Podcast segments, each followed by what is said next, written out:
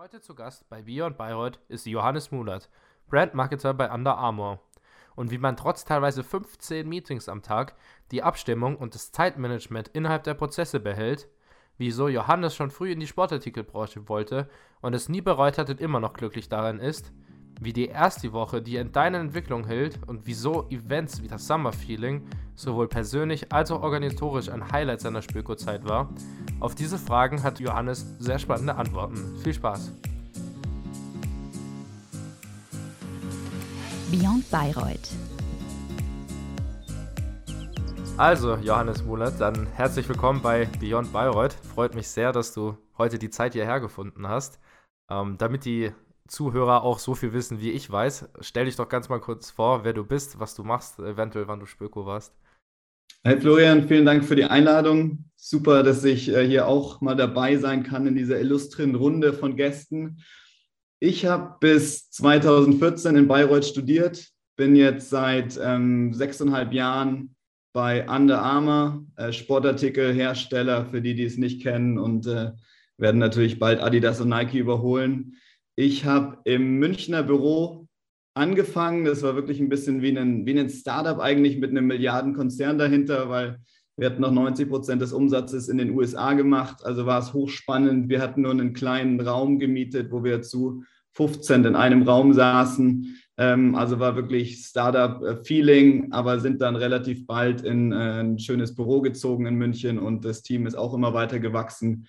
Und äh, ich war für Retail Marketing zuständig. Das heißt, ähm, Kampagnen umgesetzt mit Sportcheck bei Intersport, Stores eingebaut etc. Aber mein Fokus war schon immer auf die Onliner, Zalando, Amazon und äh, bin dann nach zweieinhalb Jahren nach Amsterdam gewechselt. Da ist unsere EMEA, Europe, Middle East und Afrika Zentrale und war da dann für die strategischen Player Amazon und Zalando zuständig im Marketing, habe auch mit denen Kampagnen umgesetzt, habe dann drei Jahre später, actually zwei Jahre später, ein, ein, Team auch übernommen, da kam dann noch ASOS mit dazu, da kam dann About You mit dazu, also quasi europaweit Pure Player. Und äh, jetzt mache ich seit anderthalb Jahren ähm, das Brand Marketing und zwar für den Herrenbereich, also bin quasi für Herrenbrand Marketing in EMEA verantwortlich.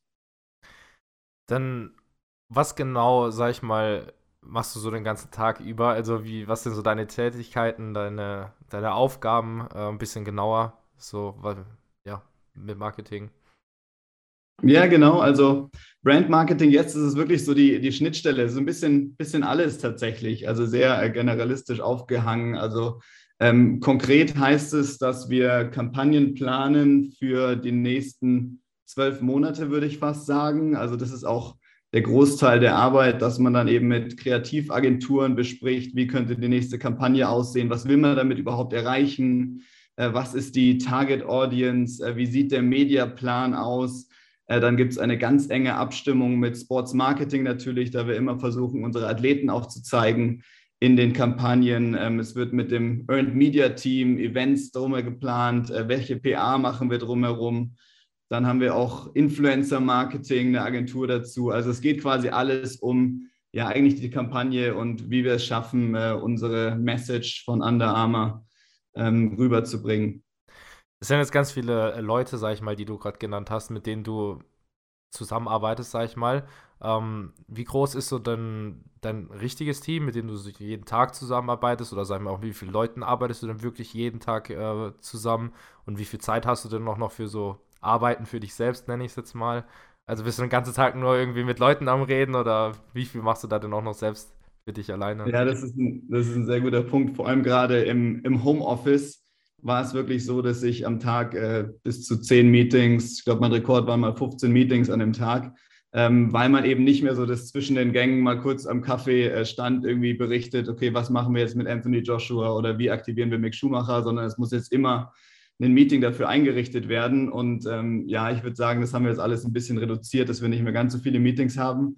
Aber es ist extremst viel Abstimmung einfach nur. Also es ist wirklich zu schauen, dass äh, Kommunikation ist immer das Schwierigste, aber dass alle mit im Boot gehalten werden, dass alle ähm, informiert werden und was dann tatsächlich ein bisschen teilweise auch mal untergehen kann, ist, dass man sich wirklich mal Zeit nimmt, mal zurücksetzt und mal wirklich überlegt, was man wirklich konkret machen will und mal ein bisschen kreativ sein, ein bisschen brainstormen etc. Also es ist schon, schon was, wo man sich immer extra Zeit für nehmen muss.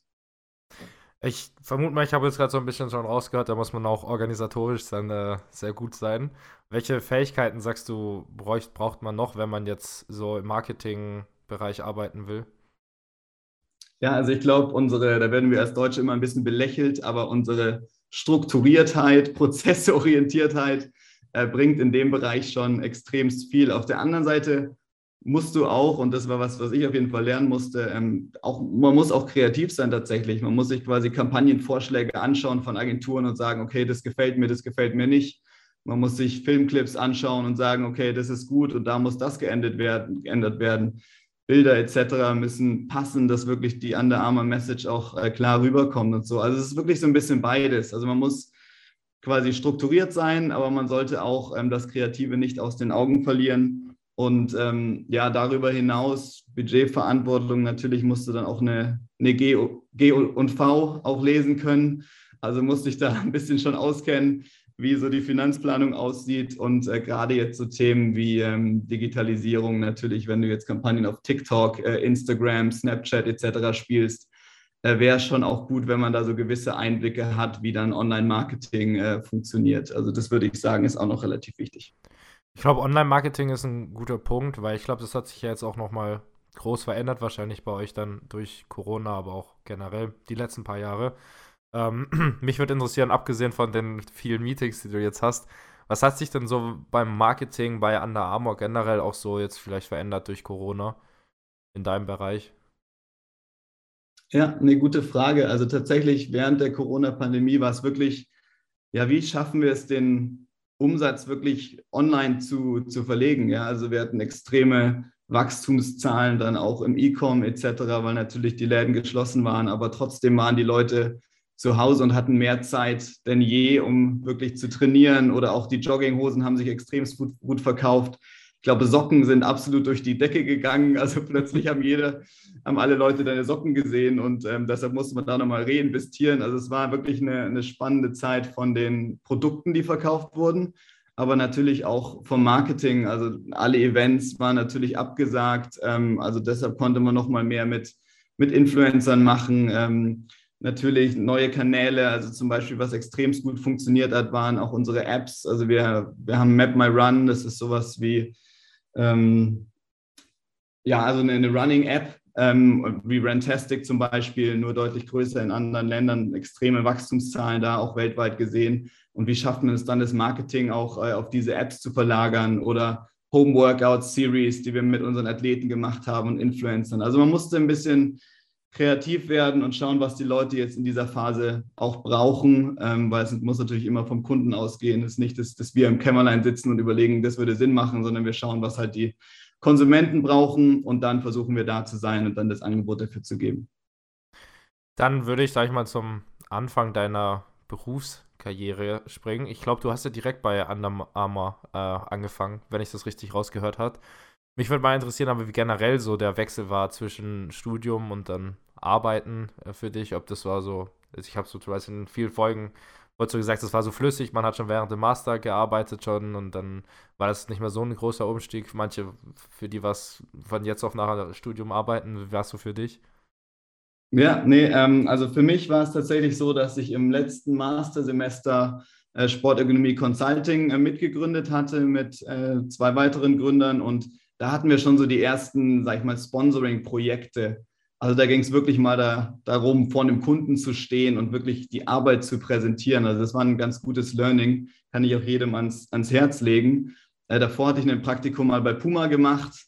Also ich hatte schon so ein bisschen Einblick in die Sportartikelwelt, aber ansonsten, ja, war es schon so. Ja, man, man fängt halt an, man sitzt am ersten Tag da, hat noch seinen eigenen Laptop dabei, er kriegt dann irgendwie drei, vier T-Shirts von Under Armour und dann heißt es, okay, jetzt jetzt leg mal los. Aber was auch der Fall ist, dass da jetzt keiner irgendwie äh, komplett verrückte Sachen direkt macht oder von dir erwartet. Also ich glaube, mit der Ausbildung, die wir als Spökos genossen haben und vor allem mit dem Fakt, dass wir, glaube ich, alle einigermaßen gut reden können, und uns verkaufen können, äh, schafft man da auch am Anfang den Start gleich ganz gut, denke ich mal. Du hast ja gesagt, du hast schon ähm, Praktikum bei Puma gemacht, bei Sportartikelhersteller. Wie bist du auf, sag ich mal, den Job bei Under Armour gekommen und auch generell so in die Richtung Sportartikel, dass es sich so interessiert hat, dass du da gesagt hast, da willst du später dann auch arbeiten? Ja, bei mir, ich hatte immer ein relativ klares Ziel ähm, vor Augen. Also ich wollte unbedingt Sportökonomie studieren in Bayreuth. Da gab es für mich keine wirklichen Alternativen, habe es auch keinen einzigen Tag bereut. Ähm, dann wollte ich eigentlich gerne zu einem Sportartikelhersteller schon früh, weil mich einfach auch das interessiert hat, in einem großen Konzern zu arbeiten.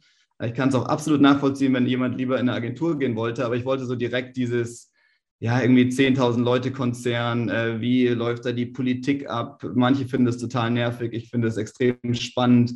Was ändert sich? Also ich wollte tatsächlich erstmal viel, viel lernen, um dann vielleicht später eher in die Agenturwelt zu gehen, aber ich bin eigentlich ziemlich happy äh, bei, bei Under Armour. Und ähm, ja, im Endeffekt war das schon alles so ein bisschen darauf ausgerichtet. Also Praktikum bei Puma hätte da auch bleiben können, wollte aber nochmal zurückgehen um den Master dann auch noch zu machen. Und dann äh, habe ich tatsächlich alle Kontakte angeschrieben die ich so hatte in der Zeit. Und tatsächlich über einen anderen Kommilitonen, der hat gemeint, ja, er kennt hier bei Under Armour welche, äh, die machen in München gerade ein Büro auf und dann die angeschrieben. Und dann sollte ich erst als Freelancer nur anfangen. Und dann haben sie aber eine Woche vorher gesagt, oh, jetzt ist aber gerade hier ein, einer abgesprungen, ähm, ich kann seine Stelle übernehmen, also es gehört dann auch immer ein bisschen, bisschen Glück dazu, aber natürlich auch, ja, zwei, drei Vorstellungsrunden, da muss man sich dann schon auch einigermaßen gut verkaufen können. Ich habe tatsächlich dann doch eine fiese Frage für dich, die musst du natürlich nicht beantworten. Ähm, aber kannst du dir vorstellen, auch mal, äh, oder willst du vielleicht auch mal irgendwann jetzt die Branche wechseln, weil du ja bis jetzt immer nur Sportartikel, sag ich mal, gemacht hast? Oder sagst du jetzt, das ist das, was dich glücklich macht, da willst du jetzt erstmal bleiben oder kannst du dir vorstellen, für immer zu bleiben? Ja, tatsächlich so ein bisschen der Sportartikelbranche ähm, sind gefühlt alle relativ jung, deshalb weiß ich nicht, was man da in 20, 30 Jahren macht. Da muss man dann schon CEO sein, um dann noch eine Daseinsberechtigung zu haben vielleicht. Ähm, also ich könnte mir auf jeden Fall gut vorstellen, noch länger in der, in der Branche zu bleiben. Also mir macht es extrem viel Spaß und ist auch total vielseitig. Man kann auch extrem viel bewegen, was ich davor gar nicht so erwartet hatte. Vielleicht ist da auch Under Armour ein bisschen einzigartig im Vergleich zu Nike, Adidas und Puma. Ähm, was ich mir noch vorstellen könnte, wäre vielleicht auch mal zu einem Fußballverein zu gehen ähm, also das ja absolut äh, riesiger Fußballfan und, und finde es spannend, was da, was da so abgeht. Aber ich denke mal, äh, was man so hört, ist es gar nicht unbedingt das, das Gelbe vom Ei immer. Und, und, und ja, von daher momentan alles super und ich kann mir vorstellen, hier auch meine Karriere zu beenden. Aber schauen wir mal. Zu welchem Fußballverein dann? Oh, das ist jetzt echt eine fiese Frage. Naja, ich würde schon gerne zu Bayern München gehen. ja, ich glaube, bei den Leuten hier bei Reuters ist es jetzt nicht die falscheste Antwort, also von dem her. Ähm, dann kommen wir jetzt zu deinem Studium, aber die erste Frage ist noch schon noch ein bisschen auf deine jetzige Tätigkeit noch. Ähm, nämlich, was hat dir der Spöko-Studiengang, sage ich mal, so gebracht für das, was du jetzt jeden Tag machst, vielleicht, aber auch ja, zu deiner, überhaupt dahin zu kommen in die Richtung? Ja, ich glaube, Spöko-Studiengang ist so ein bisschen das erste, vielleicht wirklich erstmal aus der Comfortzone rauskommen. Ja, also man hat direkt diese erste Woche und muss sich da direkt irgendwie behaupten bei irgendwelchen Challenges ähm, etc. Muss da gleich mit den älteren Semestern irgendwie gut sprechen können und da direkt neue Leute kennenlernen. Das ist wirklich so erstmal so eine Überwindung, da alles mitzumachen. Und ich glaube, das ist generell beim Spöko-Studiengang was, was ähm, das auch extrem auszeichnet, diese Offenheit mit anderen Leuten kommunizieren, äh, neue Leute kennenlernen, Netzwerk natürlich. Und ich glaube, das bringt einem extrem viel generell fürs persönliche Leben, aber auch fürs Arbeitsleben, weil du ja immer irgendwie Teammitglied bist. Und als Spöko bist du ja nie dieser Kämpfer auf äh, alleine, sondern du bist ja immer irgendwie im Team und versuchst im Team Sachen umzusetzen. Also auch extrem viele Events habe ich organisiert oder mitorganisiert. Summer Feeling, Meises Weiße, Fußball Masters. Äh, wie gesagt, ähm, Sport Consulting mit aufgebaut. Also gerade das hat auch extrem viel gebracht. Also kann ich nur empfehlen, da alles mitzumachen, weil das kann man auf jeden Fall wieder verwenden im Beruf. Und was auch, glaube ich, im Spöko-Studiengang was ist, was zum Beispiel die BWLer nicht so haben oder die Juristen eigentlich gar nicht haben, sind, dass man auch extrem viele Präsentationen halten muss. Und gerade in meinem Job im Marketing, aber auch im Sales, also in jedem kommerziellen Jobumfeld, musst du eigentlich immer präsentieren können.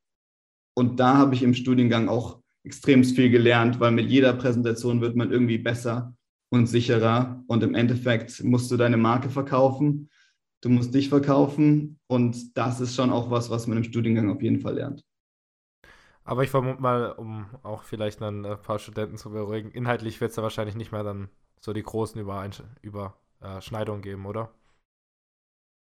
Jetzt du meinst vom Studiumgang tatsächlich? Zu dem, was du jetzt, ja, von den Inhalten, die man in den Fächern lernt und dem, was du jetzt so anwendest, sage ich mal. Ja, ich glaube, das sind dann tatsächlich eher so die Grundlagen, die man lernt. Also quasi, dass man eben databasiert äh, Argumente vorbringt, etc. Also eher das ist, würde ich, sage ich, äh, würde ich sagen, relevant. Ähm, der Excel-Kurs, glaube ich, hat mir tatsächlich am meisten gebracht, aber trotzdem macht natürlich jede Vorlesung irgendwie Sinn, dass man weiß, wie man am besten arbeitet und wie man gut lernt, etc. Aber ja, konkret baue ich jetzt keine äh, Steuergesetze hier bei Under Armour auf. Also das stimmt natürlich. Dann, du hast vorhin gesagt, dass für dich schon ähm, früh klar war, dass du auf jeden Fall Spöko in Sportökonomie in Bayreuth studieren willst. Äh, wie kam es, sage ich mal, dazu, dass du das schon so früh wusstest oder dass du überhaupt äh, dann, sag ich mal, in Bayreuth gelandet bist bei den Spürkurs? Ja, ähm, tatsächlich wollte ich, also ich habe überlegt vor dem Studium, was sind meine Leidenschaften und meine Leidenschaften sind Sport, aber ich wollte auch unternehmerisch tätig sein und auch in die Wirtschaft gehen, gerade international auch arbeiten, fand ich super spannend. Also waren wir begeistert an fremden Kulturen und Sport und dann schaut man sich so ein bisschen um und kommt dann hoffentlich relativ schnell auf das Sportökonomiestudium. Und da gibt es auch nicht so viele Alternativen dazu. Also bei mir war es auch noch einigermaßen wichtig, in, in Bayern zu bleiben, obwohl das jetzt, würde ich sagen, überhaupt kein Argument mehr sein sollte, weil das war bei mir damals eben noch so irgendwie mit Freundinnen etc. Ähm, aber deshalb war dann Sportökonomie direkt, was äh, einem ins Auge gesprungen ist. Ein paar coole Werbeclips auf YouTube von irgendwelchen Spöko-Examensbällen habe ich dann auch noch gesehen und dann war ich direkt angefixt und wie gesagt, äh, Sporteignungstest gab es bei uns noch und ähm, dann, dann ging es los. Dann das Thema Auslandssemester. Ich habe gar nicht gesehen auf LinkedIn, ob du eins gemacht hast, beziehungsweise wo. Dementsprechend würde es mich interessieren, eben, hast du eins gemacht? Wenn ja, wo? Und vielleicht so, ja, was kannst du so noch für Tipps mitgeben? Lohnt sich das? Sowas in die Richtung.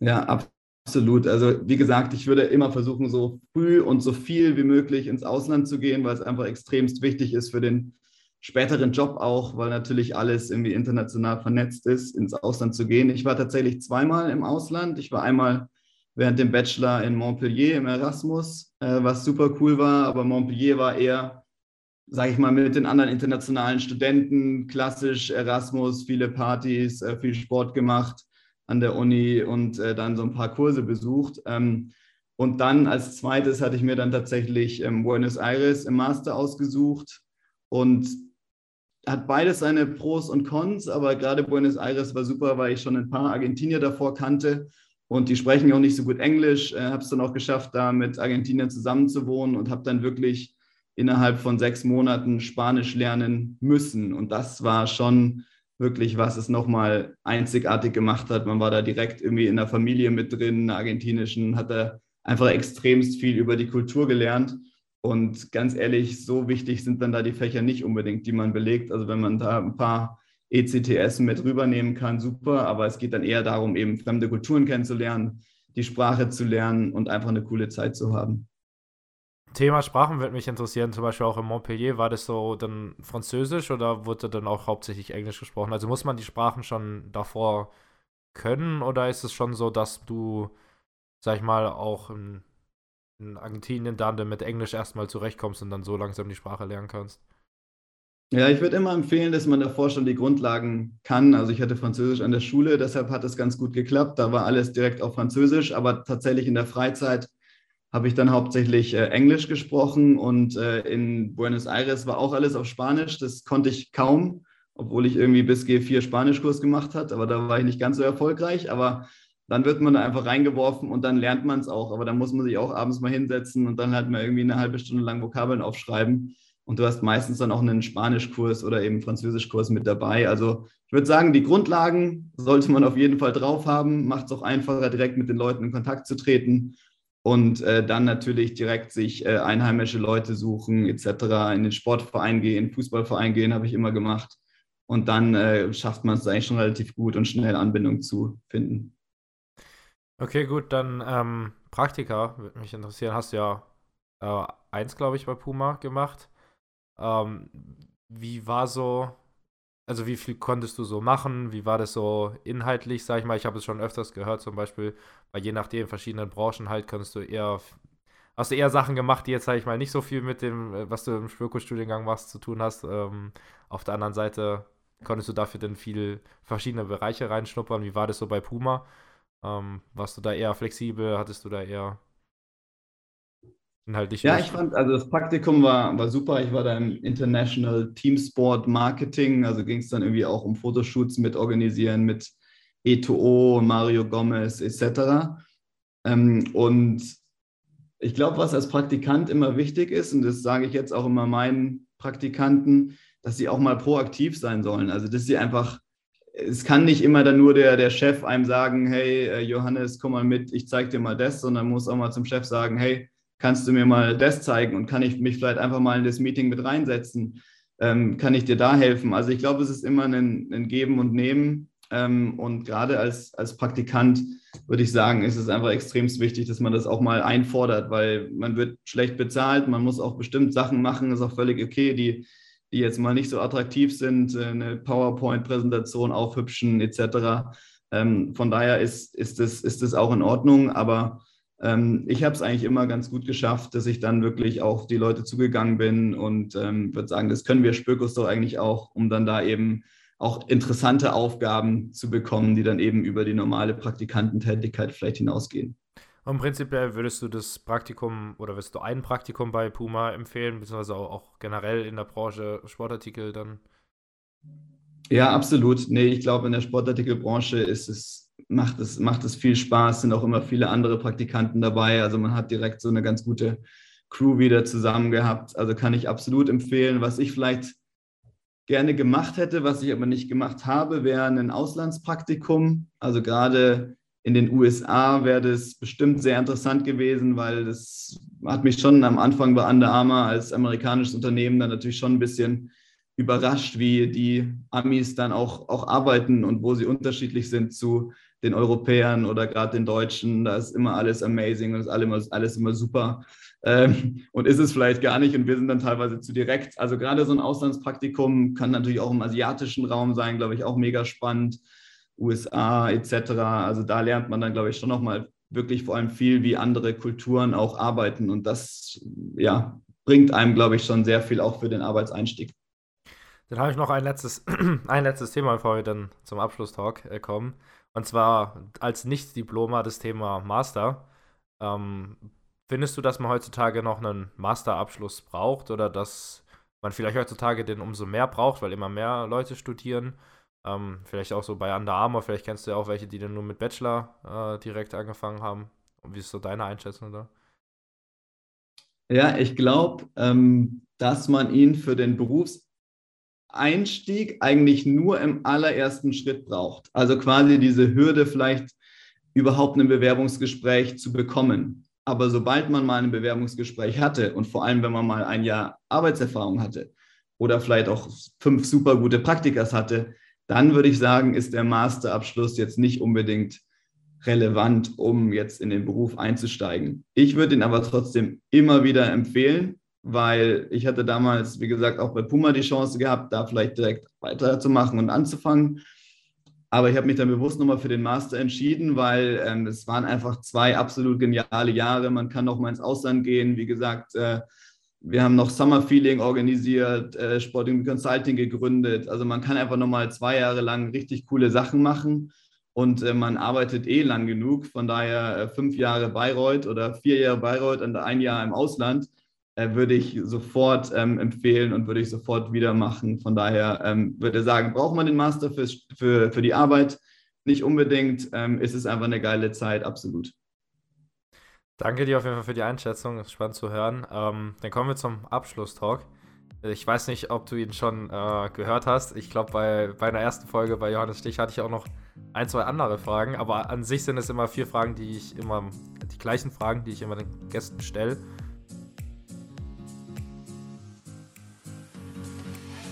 Der Abschlusstalk. Ähm, die erste Frage ist, was war dein denkwürdigster Moment in Bayreuth? Und ich vermute mal, ähm, als Spöko kann man es nicht auf einen Moment runterbrechen, aber vielleicht einen, der dir gerade einfällt, der für den Podcast gut geeignet ist.